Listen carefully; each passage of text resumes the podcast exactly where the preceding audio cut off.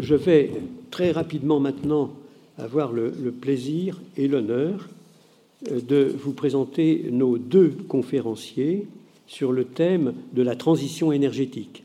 À vrai dire, comme nos travaux de l'année sont consacrés à la bonne gouvernance et que, au premier rang maintenant des bonnes gouvernances privées et publiques, au premier rang des bonnes gouvernances nationales et internationales et des bonnes gouvernances des entreprises, on a en bon rang, parfois en rang ultra éminent, bien sûr, la transition énergétique, c'est-à-dire la reconnaissance du fait que nous sommes, nous, les humains, dans un même vaisseau spatial que nous ne pouvons pas nous empêcher de partager. Euh, nous, aurons nous avons eu l'occasion d'évoquer cette question à plusieurs reprises au titre de la bonne gouvernance lors de nos travaux précédents et nous allons euh, continuer de les aborder sous l'angle de la bonne gouvernance, en particulier avec euh, Laurent Fabius qui va nous faire une conférence. Il a présidé les accords de Paris. Et euh, les accords de Paris sont toujours une bonne référence lorsqu'on parle de transition énergétique. Je n'en dis pas plus.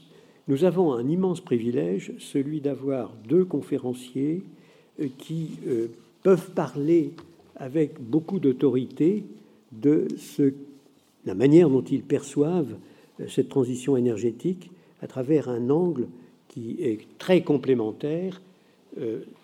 Patrick Pouyanné, que je présente très rapidement, euh, mais il n'a pas besoin de présentation naturellement, ancien élève de l'école polytechnique, euh, corps des mines, conseiller du Premier ministre de 1993 à 1995, directeur de cabinet du ministre des Technologies et euh, de l'Information et de la Poste de 95 à 96 et président directeur général du groupe Total Énergie depuis 2015. Euh, Patrick Pouyanné va nous parler donc de la manière dont, sauf erreur de ma part, Patrick, et vous me corrigerez naturellement, le troisième major mondial euh, au sein du monde avancé, après euh, Exxon et Shell. Comment ce troisième majeur mondial, qui est dépassé d'ailleurs par les majeurs chinois et les majeurs d'Arabie saoudite, si je fais le décompte mais comment ce troisième majeur mondial des pays avancés perçoit l'optimisation de la transition énergétique? Notre second conférencier, que je remercie aussi énormément d'avoir accepté de venir, est euh, président de l'Académie des technologies. Je veux dire qu'il y a une certaine similitude entre vous deux, parce que je note Polytechnique, je note Corps des Mines, et euh, toi-même, Denis, tu as été président de Thales de 98 à 2009, président d'Airbus de 2013 à 2020, et tu as pris la présidence de l'Académie des technologies le 1er janvier 2022. Or, il se trouve que l'Académie des technologies s'est beaucoup penchée sur la transition énergétique, évidemment avec son propre angle de vision, sa propre dimension, ses multiples propres dimensions, à vrai dire, que j'ai trouvées très très complémentaires de celles que nous pouvons avoir avec euh, Patrick Pouyanné. Donc sans plus attendre, mon cher président, vous avez la parole.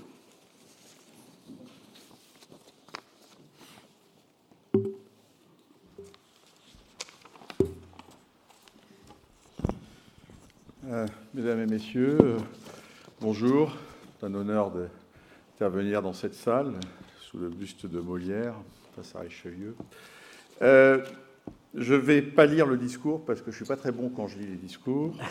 Donc je vais plutôt vous parler, euh, mais je vais quand même suivre la trame, euh, de la transition énergétique et des défis qu'elle pose.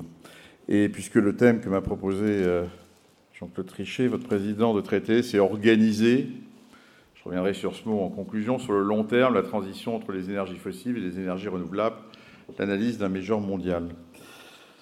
Bon, d'abord, je, voudrais juste commencer par rappeler euh, quelques points fondamentaux euh, du dossier. Le premier, c'est que l'énergie dont on parle, puisque la transition, euh, le changement climatique, c'est pour 70% une question d'énergie, en fait, euh, est un bien essentiel pour euh, vivre, pour qu'une économie se développe.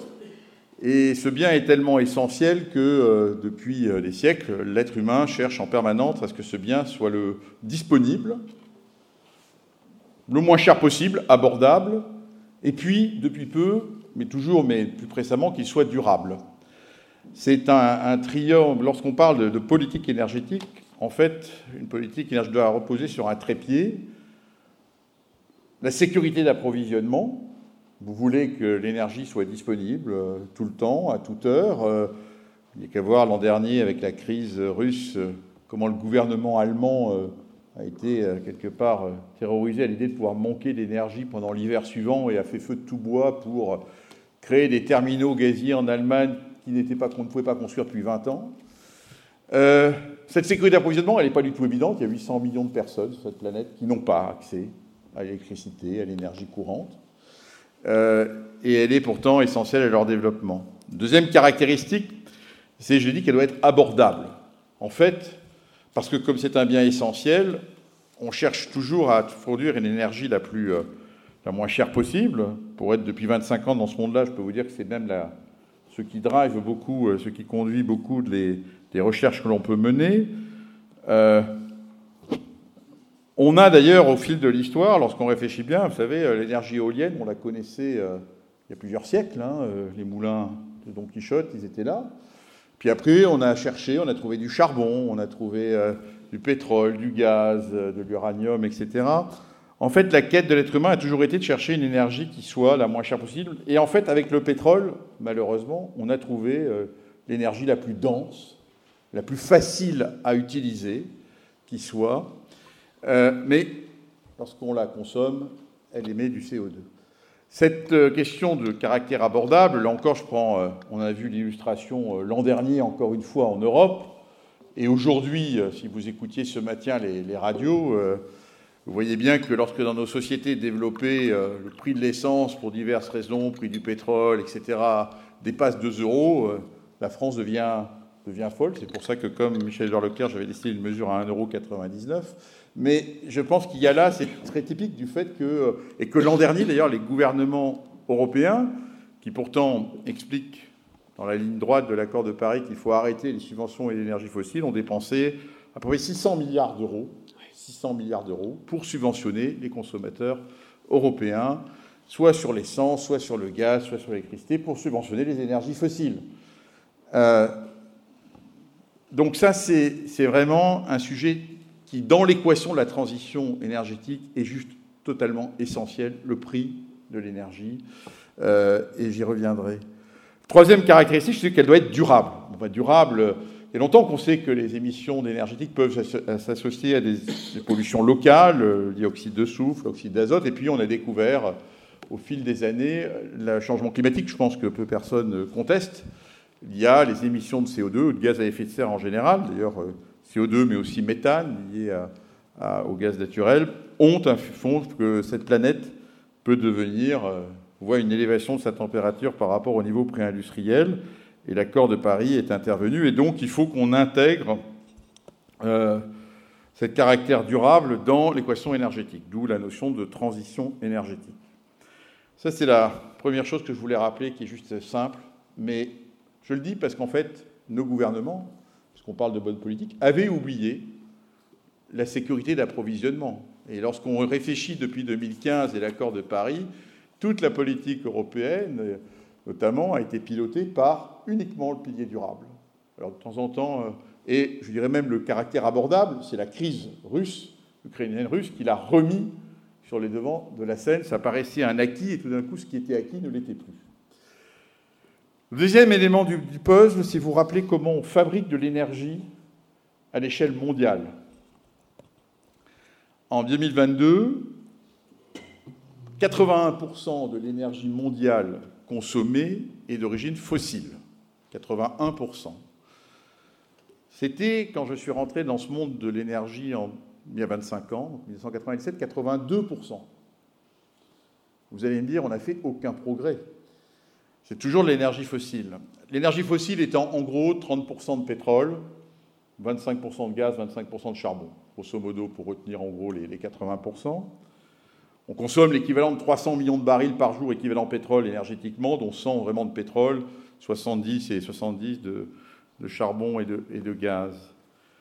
Alors qu'est-ce qui s'est passé? Pourquoi euh, ce pourcentage est toujours le même? Ben, C'est que dans l'intervalle, il y a 25 ans, la population de la planète a augmenté et que la demande en énergie, en fait, tout s'est passé comme si la demande en énergie avait absorbé tout ce qu'on a fait comme effort pour construire des énergies renouvelables. Alors les énergies renouvelables, dans le mix que je viens de décrire, sur l'équivalent de 300 millions de barils, c'est 25 millions de barils.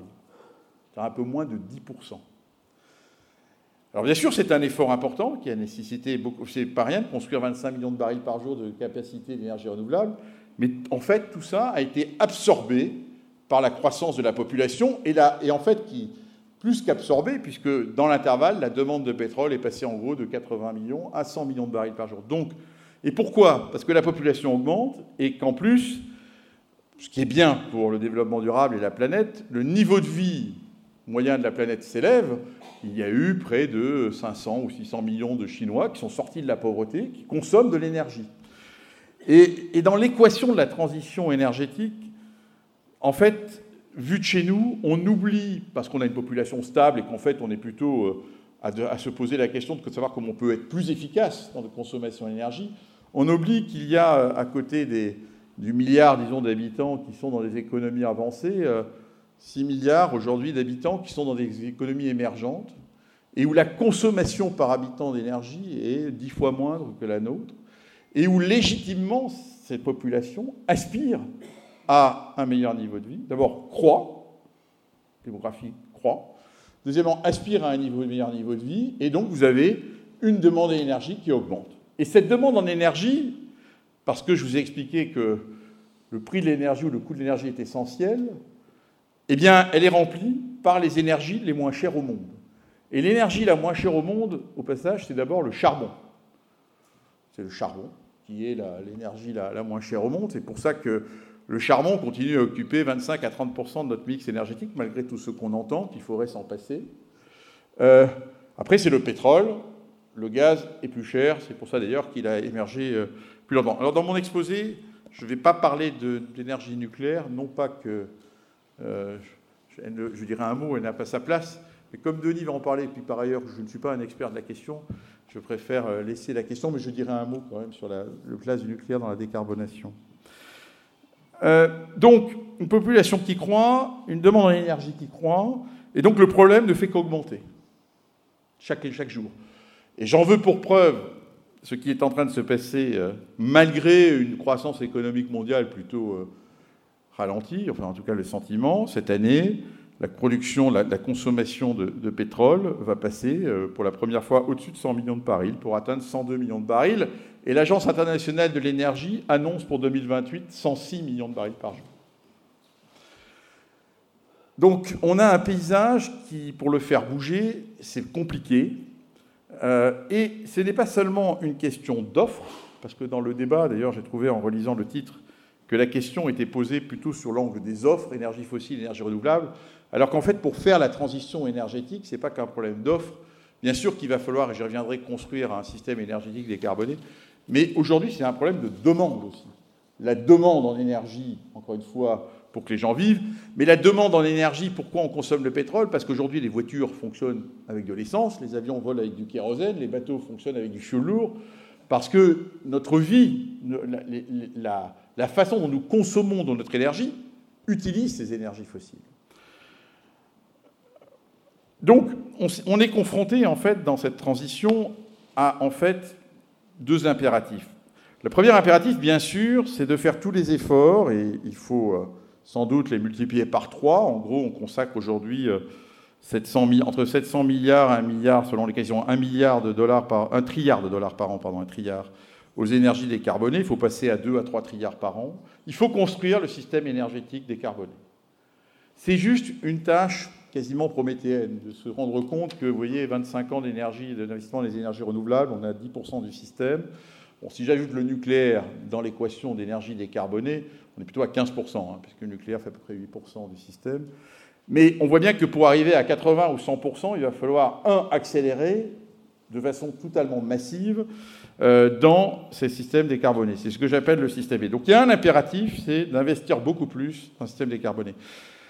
Au passage, l'énergie de cette transition énergétique, c'est l'électricité. Je fais référence, le Président, à Marcel Boiteux, parce que électrifier les usages, c'est le bon moyen, quelque part, de consommer ces énergies renouvelables. L'électricité, elle a juste un défaut. Elle ne se stocke pas.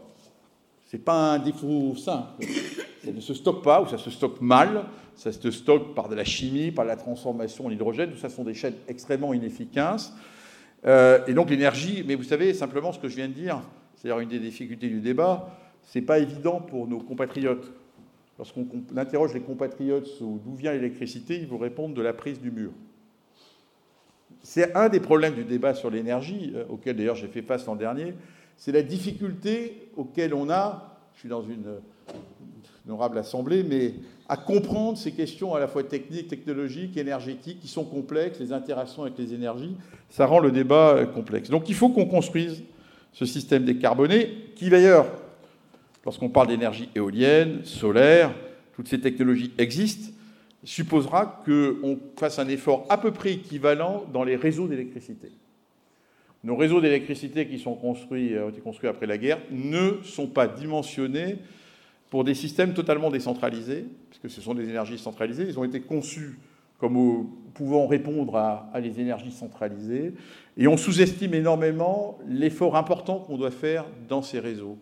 Aujourd'hui, dans plusieurs pays, Espagne, États-Unis, en fonction des zones, on commence en Inde à se poser le problème de on fait trop de renouvelables et on ne peut pas les injecter dans les réseaux. Donc euh, les Chinois l'ont bien compris d'ailleurs, je reviendrai euh, sur ce sujet. Alors à côté, il y a le système actuel énergétique que je vous ai décrit à base d'énergie fossile.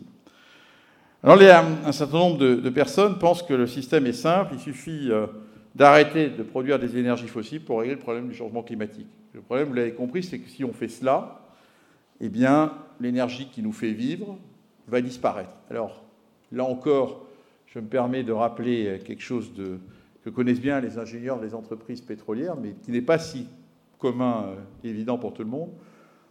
Si nous n'investissons pas dans la production de pétrole chaque année, si nous ne mettons pas en production des nouveaux champs, les 100 millions de barils que je produisais en 2022 deviennent naturellement 96-97 millions de barils.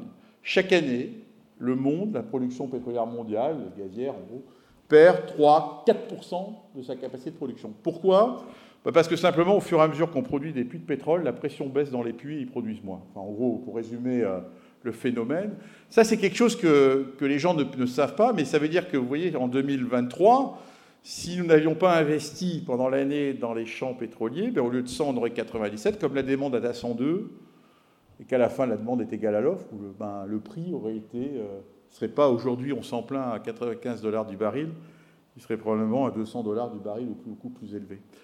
Et c'est ça toute la difficulté euh, du débat, c'est comment on fait pour à la fois, il faut qu'on investisse dans le système décarboné, le système B, mais en même temps qu'on maintienne le système actuel, parce que, vous voulez, tout le monde veut euh, de l'énergie disponible, abordable, et, si possible, moins émettrice. Alors, il y a un impératif pour les entreprises comme la mienne, qui, euh, la nôtre, qui euh, euh, sont dans ces énergies-là, c'est bien évidemment qu'il faut qu'on produise autrement ces énergies.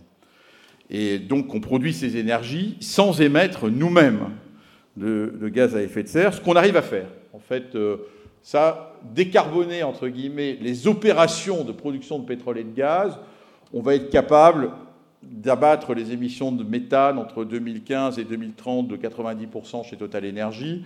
Et sur les émissions de CO2, on va être capable de les diviser plus que par deux, c'est-à-dire que l'intensité d'émissions de carbone par baril produit. Ça, c'est au niveau des opérations, c'est le fameux scope 1 plus 2.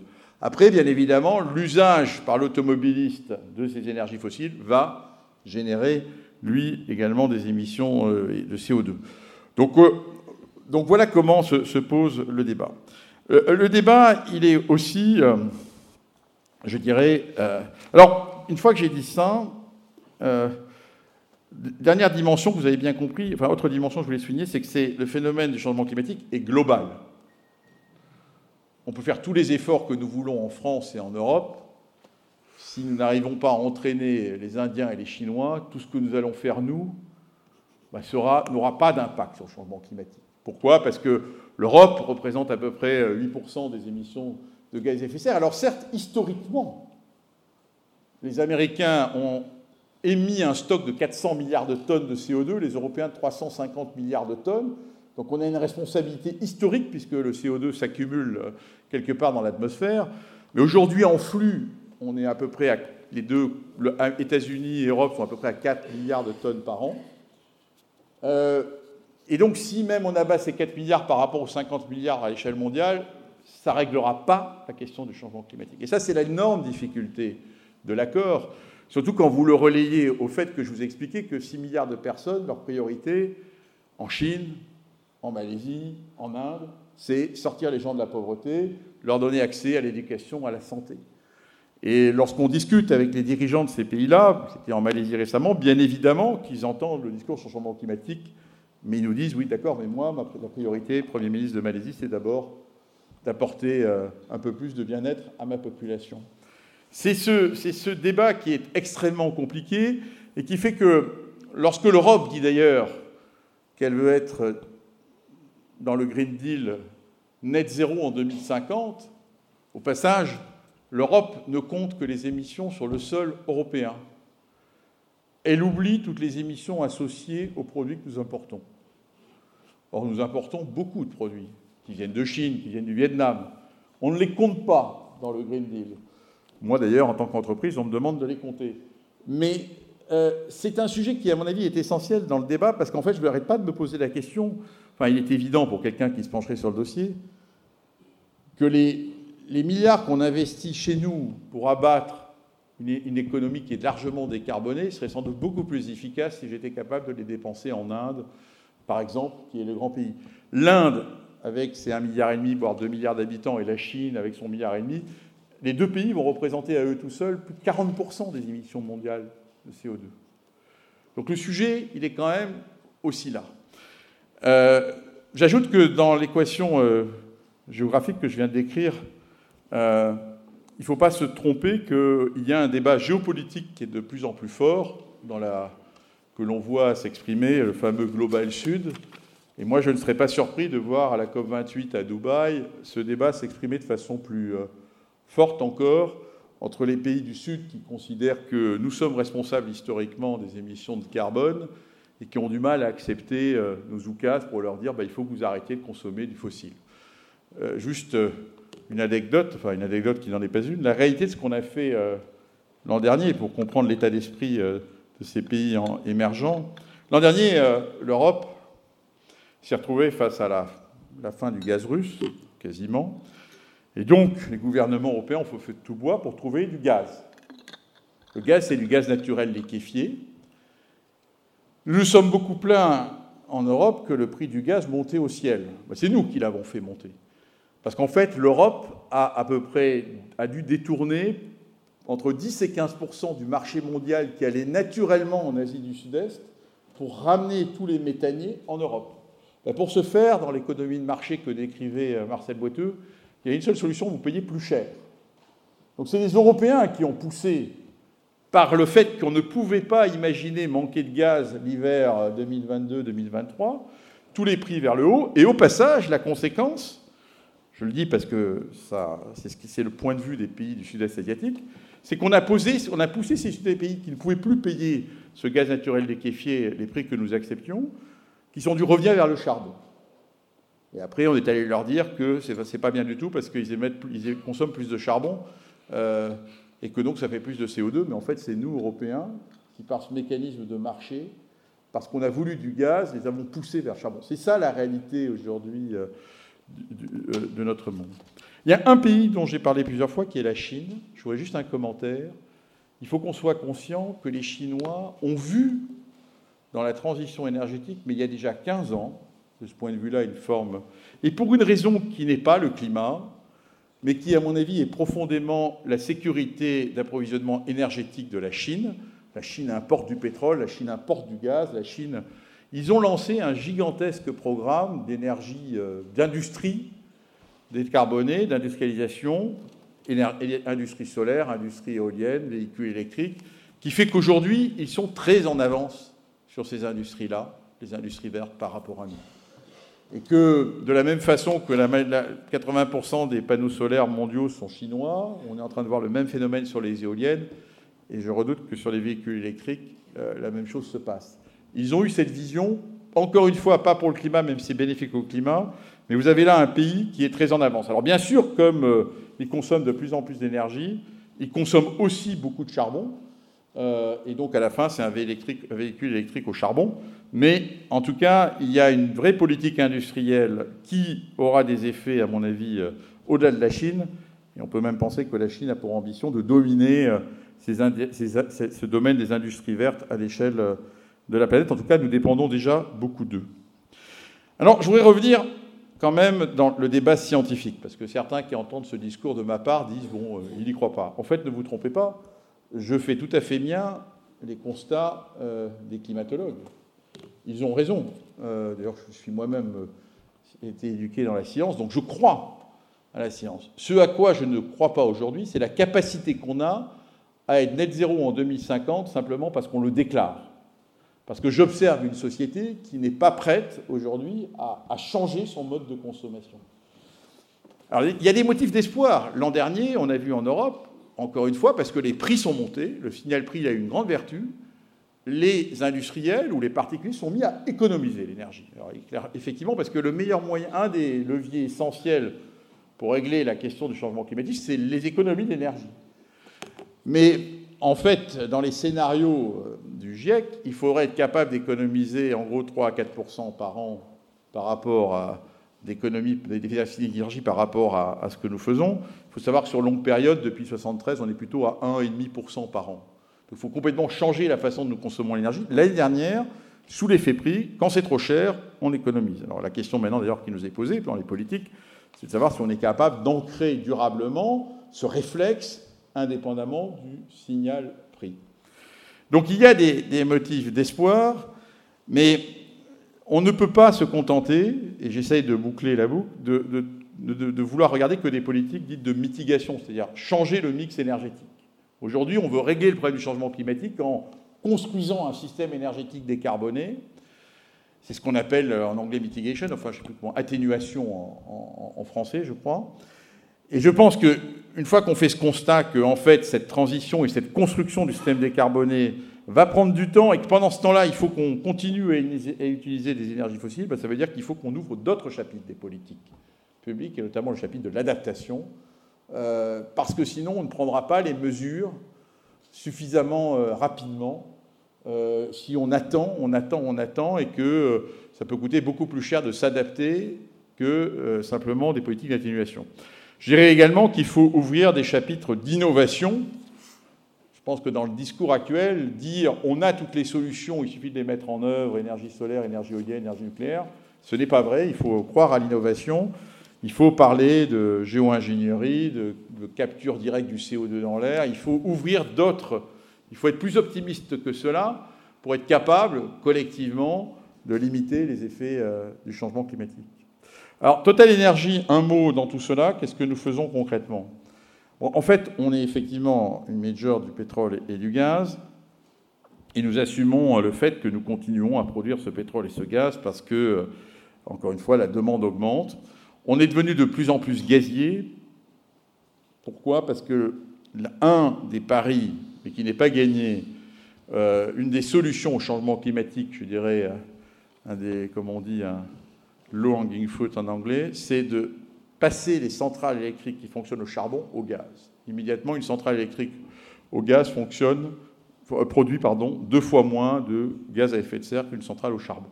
Donc si on pouvait faire ça, donc il y a un marché important du gaz naturel, du gaz naturel. Simplement, je l'ai dit tout à l'heure, le gaz naturel, il coûte un peu plus cher, surtout quand il est liquéfié. Donc il va falloir convaincre un certain nombre de clients, notamment en Asie, euh, dont on voit bien qu'aujourd'hui, en fait, le mix vers lequel s'oriente un pays comme l'Inde, c'est un mix de charbon pas cher qu'ils produisent sur leur territoire et d'énergie renouvelable. Alors un mix charbon renouvelable pour le climat, c'est pas très bon, pour être honnête. Euh, et leur passer au gaz, est un sujet sur lequel nous travaillons. Donc Total Energy continue à produire des hydrocarbures, de plus en plus de gaz, dans cette, dans cette optique-là, pour éviter les émissions avec nos clients, les convaincre de passer du charbon au gaz. Et puis, par ailleurs, nous avons décidé de contribuer très directement à la construction du système décarboné, euh, le système B que je décrivais, et de construire en fait en notre sein un électricien essentiellement renouvelable, avec l'idée que d'ici à 2030, ce sera un des cinq plus grands euh, électriciens solaires et éoliens et un des dix euh, plus grands électriciens en termes de production au monde hors Chine, parmi les économies avancées. Euh, donc on investit, à peu près un tiers de nos investissements sont dans les chaînes d'électricité, essentiellement renouvelables. Mais comme je l'ai dit, comme les renouvelables ne se stockent pas, les électricités ne se stockent pas, il nous faut aussi euh, investir dans des batteries, dans des centrales à gaz. Parce qu'à la fin, le client, ce qu'il veut, il ne veut pas une électricité intermittent. Il ne vaut pas cher l'électricité intermittent. Il veut, vous voulez l'électricité qui est tous les jours, à toute heure. Et ça, c'est un peu plus compliqué à construire si vous n'avez que des énergies intermittentes. Donc on est engagé dans cette aventure qui est une vraie diversification et on y consacre, je vous l'ai dit, à peu près un tiers de nos investissements. Et en même temps, nous assumons que oui, nous continuerons à, fournir euh, aux clients, notamment des pays émergents, les énergies fossiles dont ils ont besoin pour se, pour se développer. Alors pour revenir sur la, question que vous m'avez posée, euh, la vérité c'est qu'aujourd'hui, cette... Euh, dans le discours d'urgence, face au discours d'urgence, la transition énergétique n'est pas organisée. Elle n'est pas organisée. Elle est même, je dirais, profondément désorganisée. On a beaucoup de mal à mettre dans ce système complexe les bonnes mesures dans le bon ordre. Je n'ai pas cité que, par exemple, une des mesures les plus évidentes, ça serait d'arrêter de déforester la planète. Nous continuons chaque année à déforester en net négativement la planète. Or, un puits de carbone naturel, ça coûte entre 10 à 20 dollars la tonne de CO2. C'est beaucoup plus efficace que prendre des technologies coûteuses. Mais même là-dessus, nous avons du mal à progresser collectivement. Donc cette transition énergétique, la vérité, c'est comment l'organiser. Euh, il faudrait quelque part, je ne sais pas où est la, bonne gouvernance mondiale. On voit bien que les cénacles de l'ONU, ben, indépendamment de la question climatique, où il y a eu, euh, sous l'impulsion de Laurent Fabius, un vrai euh, consensus en 2015, ce consensus, il s'est quelque part, il s'étiole. Il s'étiole sur le fait que, notamment, encore une fois, les pays émergents, et les 6 milliards d'habitants, disent Mais très bien, mais qui finance tout ça pour moi Et je ne suis pas prêt, aucun des leaders politiques de ces pays n'est prêt à expliquer à sa population qu'il faut euh, renoncer à accéder à l'énergie aujourd'hui pour avoir une énergie décarbonée dans, dans 30 ou 50 ans, voire ce qui voudrait dire quelque part rester pauvre. Donc ça, c'est en gros le, schéma, le message que je voulais vous passer. Euh, et je serai prêt, bien évidemment, à, répondre à vos questions. Merci pour votre attention.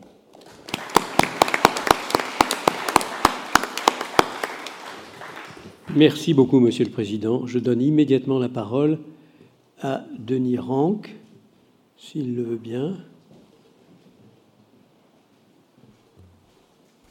Et donc, je demande à l'avance à l'ensemble de nos confrères de euh, rédiger leurs questions de manière à ce qu'elles soient aussi brèves que possible, parce que le temps va nous, nous être compté. Denis, euh, je vous remercie. tu as la parole. Merci, Monsieur le Président. Merci de votre invitation à m'exprimer, cette fois au nom de l'Académie des technologies, euh, devant votre Académie des sciences morales et politiques. il est clair que le sujet, l'énergie, est tout à fait approprié pour un échange entre nous, euh, puisqu'il nous concerne tous deux au premier chef. Euh, bien sûr, dans l'énergie, les techniques sont au cœur, mais, euh, comme on l'a déjà vu d'ailleurs, la politique et la morale et les valeurs y sont aussi. Alors, je ne suis pas le plus compétent dans notre académie pour vous parler, mais j'en suis le porte-parole élu. Et pour traiter un tel sujet, je m'appuie simplement sur les travaux collectifs, comme les vôtres. Tous nos travaux sont soumis à, un processus collectif d'approbation, euh, et c'est cela que je vais vous résumer. Euh, en disant d'abord un mot de l'Académie, puisque nous sommes sœurs, mais nous sommes une petite sœur par rapport à la vôtre, qui n'est pas forcément connue. Notre Académie, elle est jeune, en effet. Elle est, la fille, mais, adulte aujourd'hui, euh, puisque née en 2000, elle est la fille de l'Académie des sciences, qui avait d'ailleurs préfiguré son existence une vingtaine d'années auparavant sous forme d'un comité d'application des sciences, CADAS. Mais le gouvernement et, nos fondateurs et les académiciens des sciences de l'époque ont jugé à cette époque que la technologie était devenue tellement importante dans la vie de nos concitoyens qu'elle méritait une académie de plein exercice. Alors nous sommes structurés, contrairement à l'Académie des sciences, non pas par discipline ou par section. Euh, on aurait pu être les mécaniciens, électroniciens ou les chimistes. Pas du tout. Nous sommes organisés par finalité, euh, qui sont d'ailleurs autant autant de défis. L'énergie, on va le voir, mais aussi l'alimentation, la santé, l'industrie, l'habitat, les mobilités, avec aussi la culture, euh, avec aussi évidemment une forte prise en, compte des dimensions économiques mais aussi sociales. Alors, notre devise n'est pas Vive la techno, euh, c'est tout à fait différent. Notre devise, c'est pour un progrès raisonné, choisi et partagé. Donc, c'est une devise profondément humaniste et pas du tout euh, techno-solutionniste. Euh, à cet égard, nous accordons beaucoup d'attention donc aux interactions entre technologie et société. Et dans un monde aujourd'hui où les fausses nouvelles se propagent plus vite que les bonnes, où euh, les mauvais prophètes sont euh, plus nombreux et plus écoutés que les vrais experts, euh, cette notion de tir de confiance que l'on veut devenir est particulièrement importante, sachant que nous nous propulsons dans l'intérêt général avec une forme d'indépendance, le couple compétence-indépendance étant, je pense, à peu près unique pour notre institution dans le champ de compétences qui est le nôtre. D'ailleurs, on a un peu surpris certains observateurs il y a quelques semaines lorsque nous avons sorti une publication sur la sobriété. On n'attendait pas de cela d'une académie des technologies de dire pour euh, la transition énergétique ou climatique, euh, les technologies sont essentielles, mais elles ne suffiront pas. Nous avons aussi besoin de changements dans les comportements et dans les valeurs, mais j'y reviendrai. Alors, l'énergie occupe une place tout à fait importante dans notre académie, euh, parce qu'à la fois elle conditionne l'activité économique, comme Patrick l'a dit, et le bien-être humain, mais elle contribue aussi largement aux émissions de gaz à effet de serre. Alors ne soyez pas surpris si vous allez trouver dans mon propos quelques répétitions par rapport à ce qu'a dit Patrick. Euh, ce n'est pas qu'on soit concerté, ce n'est même pas qu'on ait, il y a très très très longtemps, euh, traîné sur les bancs des mêmes écoles, pas exactement au même moment, hélas pour moi. Euh, c'est simplement qu'un certain nombre de vérités sont, dites et sont à dire, et je n'hésiterai pas à les répéter, quoique un peu plus brièvement, de façon à faire gagner votre temps. Euh, l'humanité a, vécu de nombreuses transitions énergétiques, ce n'est pas la première. Euh, on est passé, euh, Patrick l'a dit, d'abord de la force humaine et animale, qui a quand même occupé à peu près 99% de l'histoire d'Homo sapiens. Pendant 99% du temps d'Homo sapiens, mettons, mettez 3000 ans sur, sur 30 000, nous nous sommes contentés de la force humaine d'abord, pendant un bon moment, puis de celle des animaux. Puis on a rajouté progressivement les moulins à eau, puis à vent, puis à vapeur, puis l'électricité, le charbon, les hydrocarbures, et puis plus récemment euh, le nucléaire. Alors, euh, il y a eu d'ailleurs très peu de retours en arrière, c'est ça qui est intéressant, à l'exception tout à fait notable et récente euh, de l'abandon du nucléaire par quelques pays. Sinon, la plupart des pays et des zones de la planète ont suivi à peu près la même évolution, évidemment avec des décalages dans le temps, ça va de soi, mais une relative uniformité. Alors cette transition, elle est évidemment euh, un formidable défi. Euh, il est, je crois, le plus grand de tous les temps en matière, en tout cas en matière énergétique, puisqu'elle se doit être à la fois extrêmement rapide et, en principe, universelle et coordonnée. Il nous a fallu, en gros, euh, respectivement, deux siècles et un siècle pour être dépendants du charbon puis du pétrole. Il nous faudra nous apprendre à nous passer de ces deux matières premières en moins d'un quart de siècle. Il est évident que le défi est énorme et c'est à cela que nous allons consacrer le reste des propos. Un point aussi important que Patrick a souligné, mais que je ressouligne, euh, c'est que... Euh, pardon, j'y viendrai après. Euh, la, transition concerne bien sûr les moyens de production, mais aussi tous les usages. Et c'est la partie usage qui crée la difficulté, comme la Patrick l'a souligné, parce qu'elle est par nature beaucoup plus centralisée. Les acteurs, en termes d'usage, dans le cas français, se comptent par centaines de milliers, alors que les acteurs, en termes de production, se comptent probablement sur les doigts des, doigts des deux mains. Euh, nous avons, euh, pardonnez-moi,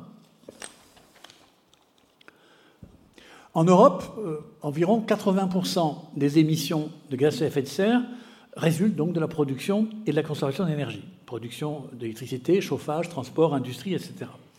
Donc, sortir des émissions de gaz à effet de serre pour l'énergie, c'est revient à sortir complètement des énergies fossiles. L'ennui, c'est que pour remplacer l'énergie fossile, il n'y a pas 36 vecteurs, il y en a en pratique deux, essentiellement deux. Le premier, c'est la biomasse.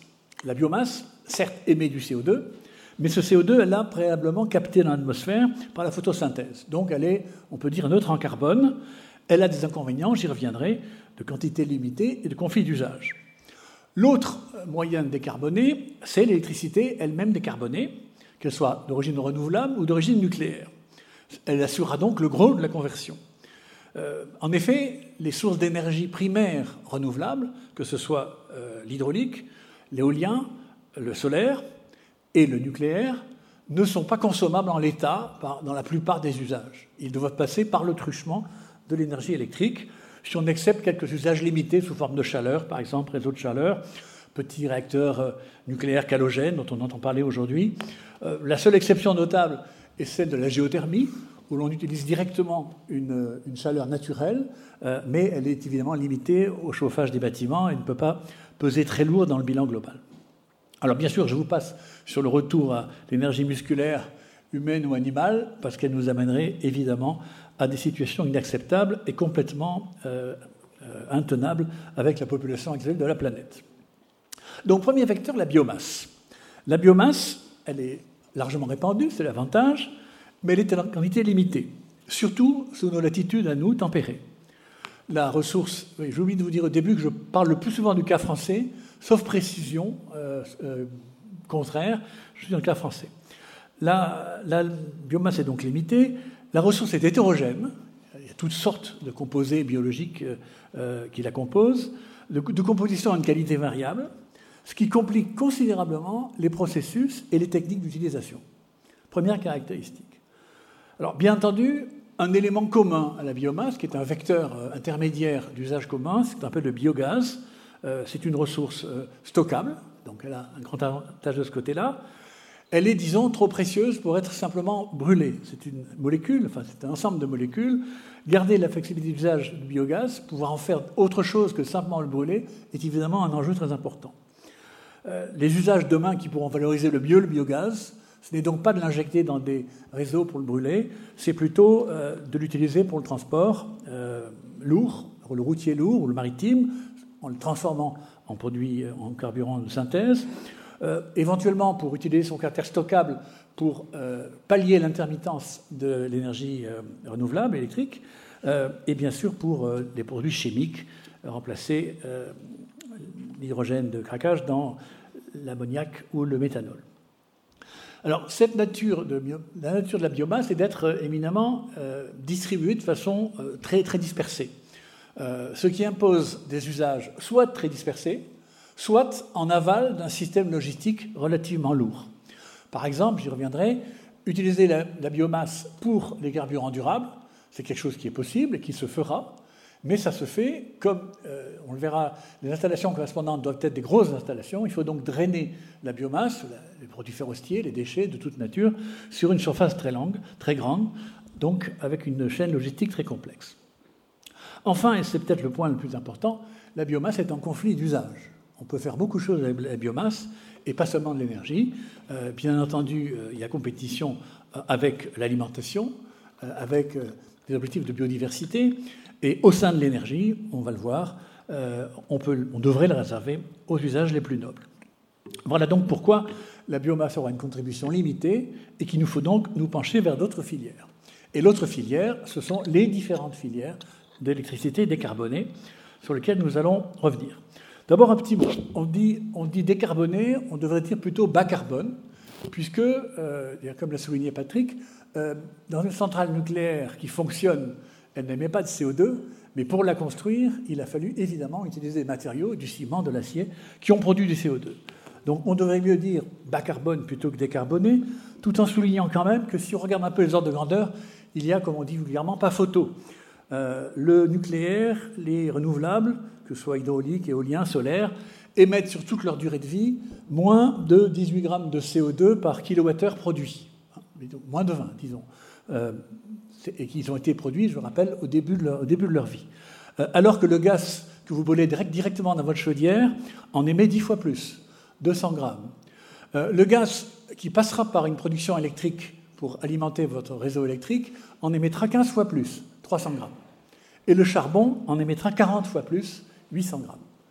Donc on, parle d'énergie décarbonée ou, peu carbonée, et il est clair que la séparation est extrêmement nette. Alors depuis plusieurs années, notre académie a été très consciente de l'importance du vecteur électrique pour décarboner. Et nous avons donc, à cet égard, euh, souvent d'ailleurs contre le gouvernement ou, ses agences, exprimé le fait que notre pays sous-estimait systématiquement et dangereusement ses besoins d'électricité à l'horizon 2030 et plus encore 2050. Bon, on en connaît bien la raison, elle est politique, il fallait démontrer à tout prix qu'on n'avait plus besoin de nucléaire. Notre point de vue n'est pas celui-là. Aujourd'hui, les yeux s'ouvrent, il devient évident que le vecteur électrique sera le moyen de décarbonation le plus important de deux façons, soit directement dans des applications où le problème de stockage ne se pose pas, ou se pose avec des solutions faciles, donc le chauffage des bâtiments, on n'est pas obligé de chauffer à toute heure de la journée, euh, une partie d'usage industriel, euh, ou, les véhicules électriques, où on peut malgré tout stocker un petit peu l'électricité. Et là où on ne peut pas la stocker facilement, l'électricité décarbonée interviendra sous forme indirecte en la transformant en combustible et en carburant de synthèse, l'hydrogène, dont je reparlerai, les euh, carburants aéronautiques durables, les SAF dans notre jargon, le méthanol, l'ammoniac pour les bateaux en particulier, pour les transports donc aériens, maritimes, routiers et autres usages industriels. Donc l'électricité donc vecteur essentiel sous deux formes, directe et indirecte. Alors à ce stade, un mot du, un mot du nucléaire. Notre académie a parfois été qualifiée par le mauvais esprit comme euh, nucléophile, voire nucléocrate. Et il est vrai qu'elle a fait partie des institutions qui ont régulièrement rappelé dans les dernières années, euh, années de doute et de flottement dans notre pays sur le nucléaire, l'importance de cette source d'énergie au plan économique, stratégique et environnemental. Bon, bien entendu, on le sait tous, les stations nucléaires produisent une électricité qui a toutes les caractéristiques que voulait Patrick tout à l'heure. Elle est décarbonée, elle est pilotable et elle est sûre. Euh, en termes de sûreté d'approvisionnement et de sûreté humaine au passage. Mais notre Académie a toujours pris garde de ne pas opposer nucléaire et énergie renouvelable. Elles sont toutes les deux indispensables pour réussir la décarbonation, surtout à la vitesse où on veut le faire. Euh, les deux voies sont importantes et euh, nous l'avons dit récemment, le seul résultat de l'opposition quasi-religieuse entre les antinucléaires et les pro-nucléaires à tout craint a été qu'on a finalement sous-investi dans les deux directions euh, ce qui n'est pas une bonne chose. Donc il faut euh, éviter cette opposition qui est stérile. Alors que faut-il faire? Ben, Il faut évidemment d'abord, et le président de la République l'a annoncé il y a à peine un an, euh, il faut relancer la filière après ces 20 années de doute, d'hésitation, en lançant une série de PR2. Bon, L'industrie nucléaire euh, remettre, qui aura du mal à se remettre de, cette longue période de flottement, doit démontrer, elle le fera, on en est conscient, euh, qu'en relançant un programme régulier, elle saura bénéficier d'économies d'échelle et se développer dans un cadre serein, euh, qui sera d'ailleurs bien au-delà des neuf décidés, j'en suis convaincu. Alors il faut aussi, puisque le nucléaire forme un tout, il faut aussi avancer dans un certain nombre de champs connexes euh, qui, euh, qui ont été eux-mêmes aussi mis un peu à l'abandon au cours des récentes années. Tout d'abord, ça va de soi, il faut le dire, euh, conserver l'avantage procuré par notre parc actuel, en prolongeant sa durée de vie dans les conditions optimales de sûreté. On y travaille, mais il faut le rappeler, ce n'est pas une évidence et ça demandera un certain nombre d'efforts. La deuxième chose sur laquelle il faut revenir, c'est de refermer le cycle du combustible, sujet qui avait été abandonné dans la mesure où dans l'esprit de certains, le nucléaire était un passage provisoire en attendant autre chose. Enfin, c'est du combustible, ça veut dire quoi? Ça veut dire euh, développer une filière de réacteurs qui soit capable d'utiliser le plutonium, qui est un produit secondaire de la fission de l'uranium, et tout l'uranium qui n'a pas été consommé au premier passage dans, dans le réacteur nucléaire. les réacteurs à neutrons rapides, qui dans notre pays ont une histoire chahutée, on en a lancé plusieurs et arrêté, et tous arrêtés les uns après les autres, euh, ces réacteurs à neutrons rapides ont la faculté de faire de faire cela, c'est-à-dire de valoriser le plutonium euh, au-delà de ce que peuvent prendre les, MOX actuels et de fissionner l'ensemble des atomes d'uranium, donc ces réacteurs répondent à la question. ils ne sont pas, il faudra donc les faire. Ils ne sont pas destinés bien sûr à remplacer le parc à, eau légère, ils sont destinés à le compléter pour traiter les questions de combustible. Ces réacteurs, d'ailleurs, au passage, dont la température est plus élevée que les réacteurs à eau légère, peuvent servir aussi de réacteurs calogènes, euh, pouvant apporter directement de la chaleur à haute température dans certains processus industriels. Et certains des projets euh, actuellement en cours d'examen dans France 2030 euh, ont cette caractéristique. La troisième chose à faire, c'est préparer le renouvellement et des installations de retraitement et de recyclage de la Hague car la Hague a maintenant plusieurs décennies. Il faudra, à l'horizon 2040-2050, la moderniser et la remettre au goût du jour. Ça, c'est pour les grands réacteurs et les combustibles qui vont avec. Euh, vous avez vu récemment aussi que euh, la volonté existe, et c'est une bonne chose, de compléter l'offre française de grands réacteurs par des réacteurs de plus petite taille, euh, au nombre duquel Neward, qui est le réacteur d'EDF en partenariat avec tous les acteurs historiques de la filière, mais aussi d'autres projets du même genre en cours d'examen dans le cadre de France 2030. Alors, on parle enfin, et je serai très bref, on parle aussi beaucoup de la fusion. Il est évident que la fusion a des enjeux et euh, considérables, puisque la ressource de matière qui est l'hydrogène en serait quasiment infinie, euh, mais également, hélas, des problèmes considérables de, à la fois sur le plan théorique et sur le plan des technologies associées. Bon, notre avis est qu'il faut poursuivre ITER, avec détermination, malgré ces difficultés et ces retards que nous connaissons. Il faut aussi, euh, en parallèle, explorer, à bien moindre coût, bien entendu, explorer d'autres, euh, au plan scientifique et technique, d'autres voies que serait par exemple un confinement magnétique euh, par aimant supraconducteur à haute température, c'est-à-dire à température ambiante et non pas cryogénique comme, ITER, ou encore le confinement par laser. Alors, plusieurs projets dans le monde existent autour de ces thèmes-là. Nous n'avons pas recommandé à France 2030 de les financer, du moins pas à ce stade, car nous pensons que euh, l'effort français doit être mesuré et euh, nous demande des priorités, nous les avons données. Alors, deux points complémentaires sur ces technologies. On entend euh, souvent parler, avec parfois beaucoup de passion, du rôle de l'hydrogène. Je l'ai déjà cité. Alors, c'est sans aucun doute un vecteur énergétique d'avenir. C'est bien un vecteur, puisqu'il provient lui-même d'autres formes d'énergie euh, préalables, qu'elles soient d'électricité décarbonée, ou ou décarbonée, c'est-à-dire nucléaire. Euh, toutefois, notre académie a appelé l'attention des responsables à plusieurs reprises sur les enjeux de disponibilité, de coût et de sécurité associés à l'hydrogène. Nous pensons de ce fait qu'il doit être réservé aux usages où les alternatives n'existent pas ou seraient encore plus coûteuses, car l'hydrogène décarboné sera coûteux.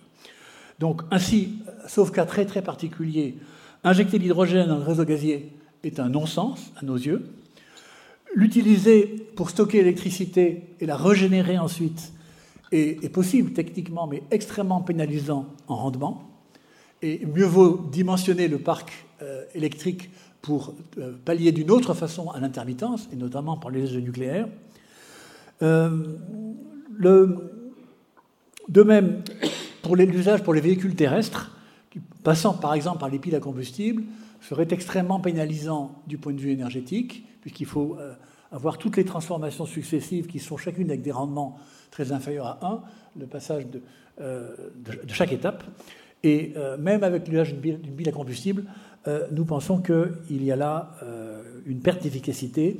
Chaque fois qu'on peut stocker l'électricité dans des piles, il faut le faire, plutôt que de la stocker sous forme chimique et de la reproduire avec des rendements qui seront deux à trois fois moins efficaces. Donc, en conclusion pour l'hydrogène, et pour un bon moment, je dirais, euh, la priorité sera d'utiliser l'hydrogène décarboné, d'abord quand on pourra le faire, pour son pouvoir réducteur, pouvoir chimique réducteur, et non pour le brûler. Donc euh, remplacer d'abord l'hydrogène, bien sûr, euh, dans l'industrie, dans les raffineries, pour remplacer l'hydrogène actuellement produit par, euh, conversion à partir du, méthane. Et ensuite poursuivre en remplaçant, en plaçant l'hydrogène en remplacement d'autres procédés réducteurs, comme le coq dans les hauts fourneaux, par exemple. et enfin, sans doute dans un troisième temps, utiliser l'hydrogène comme brique élémentaire euh, pour la fabrication d'engrais et de carburants durables. Quand je dis troisième temps, ça peut aller relativement vite pour ce qui concerne les carburants durables. Bon, nous nous sommes d'ailleurs euh, récemment penchés sur la décarbonation des transports aériens et maritimes dans un rapport récent. Euh. Nous avons montré que ces procédés existent, donc aujourd'hui c'est techniquement réalisable. Euh, il y a un certain nombre d'obstacles techniques malgré tout à, améliorer, euh, qu'il s'agisse de la production d'hydrogène par électrolyseur, qui doit progresser en rendement, qu'il s'agisse de la captation du carbone, qui est la matière dans l'atmosphère ou dans les fumées, qui est la matière première carbonée qui permet de faire ce carburant en le combinant avec l'hydrogène provenant d'électricité. il y a donc encore un certain nombre de conditions de réussite. Mais parmi les conditions de réussite, la plus importante, celle que je tiens à souligner, c'est la disponibilité à nouveau de grandes quantités d'électricité décarbonée.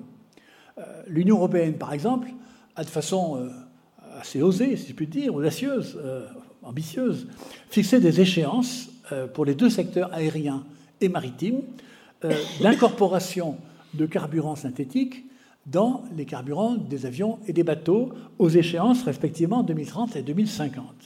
Si je prends la France seule, et l'objectif 2050 rapporté à la France, c'est-à-dire les bateaux, qui, bateaux qui touchent les ports français ou les avions qui se posent en France. Pour, la France seule, euh, cet objectif 2050 nécessite l'équivalent à peu près d'une centaine de TWh annuels d'énergie électrique. Ça ne vous dit pas grand-chose, mais c'est en gros c'est ce que produisent 10 EPR mis en parallèle. Euh, vous voyez que par rapport au programme actuel de 6 EPR, on est assez loin du compte. Bien sûr, on a le temps par rapport à 2050, mais pas tant que ça. Euh, à comparer, d'ailleurs ce n'est pas un cas isolé, de façon générale, la décarbonation, euh, la production d'électricité décarbonée ou bas carbone qui serait nécessaire pour tenir l'ensemble des objectifs de 2050, c'est-à-dire net zéro émission, c'est de l'ordre de consommation de 800 TWh à comparer à un peu moins de 400 aujourd'hui. Donc c'est un doublement de production électrique qu'il nous faut réaliser. On est très très loin donc des euh, prévisions des gens qui nous disaient qu'on n'avait pas besoin de courant électrique. Euh, une autre conclusion, je terminerai par là pour les carburants, ça intéressera Patrick, euh, c'est que ces productions de carburants synthétiques ne vont pas se faire, qu'on lit parfois joyeusement, dans des, dans des fermes avec de la biomasse gentiment répartie sur le territoire. C'est un processus, des processus extrêmement lourds, des industries lourdes, capitalistiques, et ne serait-ce que les contraintes d'approvisionnement en matières premières qui pénalisent fortement la biomasse, ou euh, la combinaison des rendements énergétiques favorise l'installation de, grosses installations où l'on mettrait à côté électrolyseurs, euh, euh, outils de captation de carbone dans l'atmosphère ou dans les fumées, et synthèse des carburants. Donc c'est une industrie lourde à laquelle nous devons procéder, ce qui évidemment prendra du temps et de l'argent. On croit à tort, et ça a été dit, qu'il suffit de produire de l'électricité par carbone euh, en construisant des éoliennes, j'en ai parlé, des centrales nucléaires, ou en posant des panneaux solaires. On l'a vu Non, il faut que la demande suive. Et c'est beaucoup plus difficile, puisque la demande, je l'ai dit, émane de centaines de milliers de décisions individuelles. Alors tout ceci, évidemment, va coûter extrêmement cher, et curieusement, ce n'est que, assez récemment que euh, la question des investissements a émergé dans le débat peut-être parce qu'on a quitté les, querelles religieuses qu'on arrive maintenant au plus près euh, des sujets sérieux. Euh, les, chiffres sont encore un peu incertains. Euh, la Cour des comptes européenne a, cité le chiffre de 11 000 milliards d'euros pour l'Europe en 30 ans. Donc si on convertit en, France, ça fait à peu près 100 milliards d'euros par an, par an pour la France. C'est un chiffre absolument considérable. Bon, dans le cadre de cet exposé, je n'ai ni, le temps ni la compétence pour entrer dans le détail de cette immense question, mais j'imagine bien l'ampleur du challenge que ça pose, euh, alors que certains acteurs, je ne citerai pas, sont déjà très endettés, et que notre État l'est également euh, lui-même très fortement. Alors évidemment, en positif, euh, ces gros investissements sont évidemment, je ne m'étendrai pas là-dessus, l'occasion de lancer de nouveaux pans industriels ou de conserver des compétences existantes, qu'il s'agisse de l'éolien offshore flottant, qui peut être l'héritier de nos compétences en matière d'offshore pétrolier, euh, qu'il s'agisse de, bien sûr de nucléaire, qu'il s'agisse de, production de carburants durables, d'électrolyse, etc. Donc il y, a, là évidemment autant d'opportunités. jusqu'à y compris tenter, nous l'avons essayé de le proposer, de, réimpatrier en France, euh, en se basant sur des nouvelles technologies, la production de panneaux solaires photovoltaïques, qui est aujourd'hui à 80 ou 90% fabriquée en Chine, comme vous le savez, alors que nous allons en consommer en Europe euh, de façon considérable dans les 20 années qui viennent.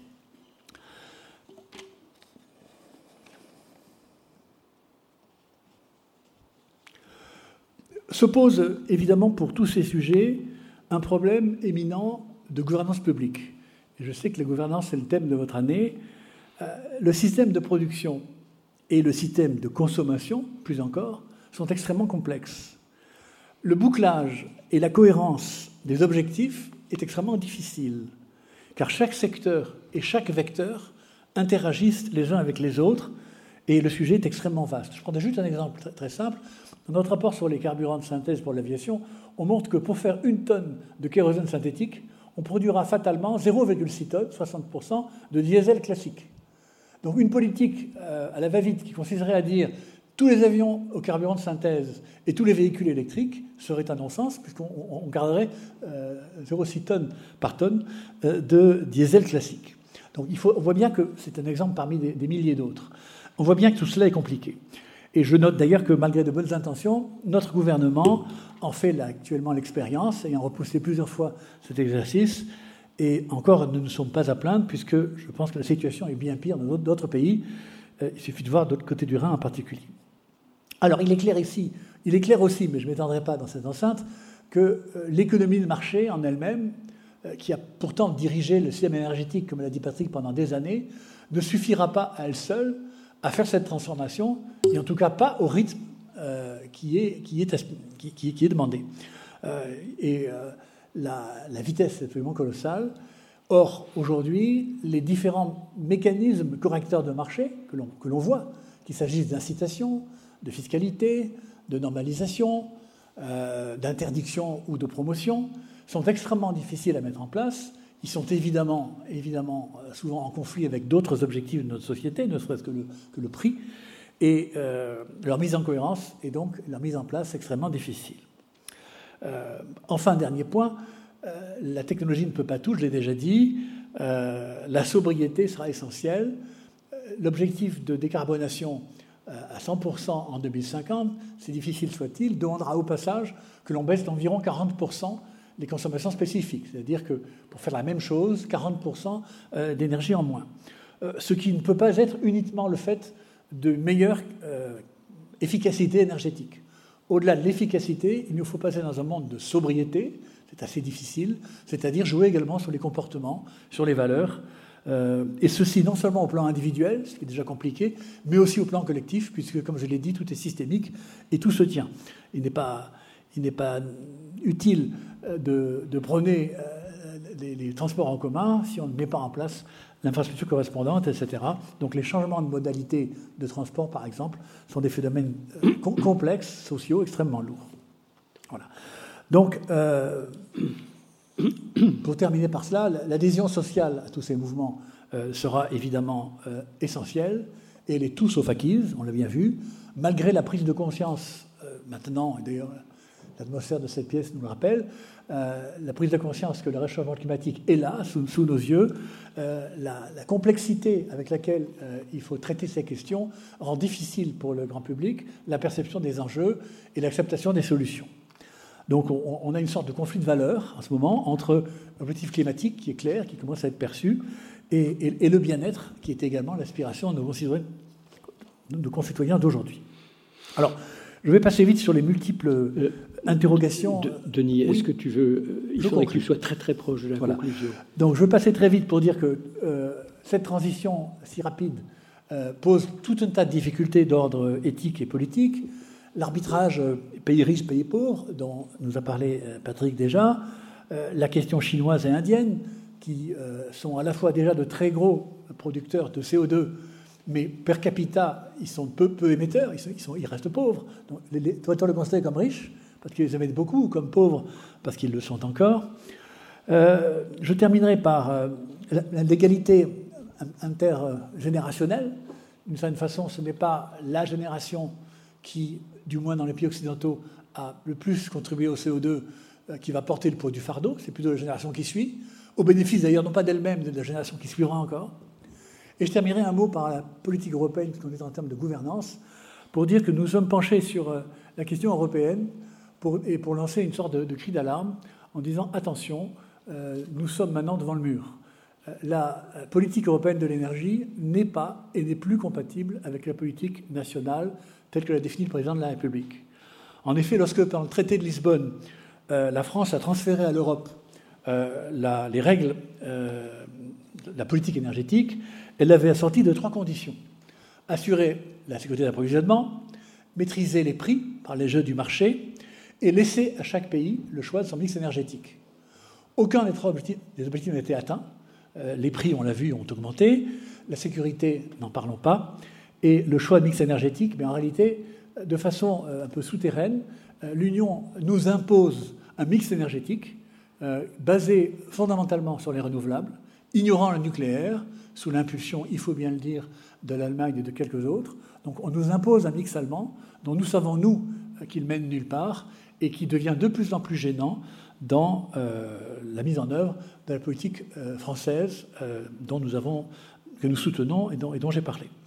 Voilà, donc nous appelons l'Europe non pas à imposer un mix énergétique, ce qui n'a pas de sens, mais imposer un objectif de décarbonation en, termes chiffrés et laisser à chaque pays le soin de euh, fixer euh, son, mix respectant euh, cet objectif.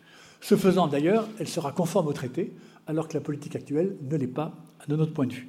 Voilà, en conclusion, j'espère vous avoir convaincu que la transition énergétique est loin d'être un seul sujet pour notre Académie des technologies. L'objectif zéro émission nette en 2050 est extrêmement ambitieux, pour dire le moins, suppose des transformations techniques, économiques, sociales, politiques extrêmement profondes, qui rendent son atteinte encore incertaine, surtout dans un laps de temps aussi court. Et nous serions ravis que votre académie s'associe à la nôtre pour y travailler, surtout sous ces angles-là, euh, et aide notre pays et notre Europe à répondre à ce défi. Je vous remercie.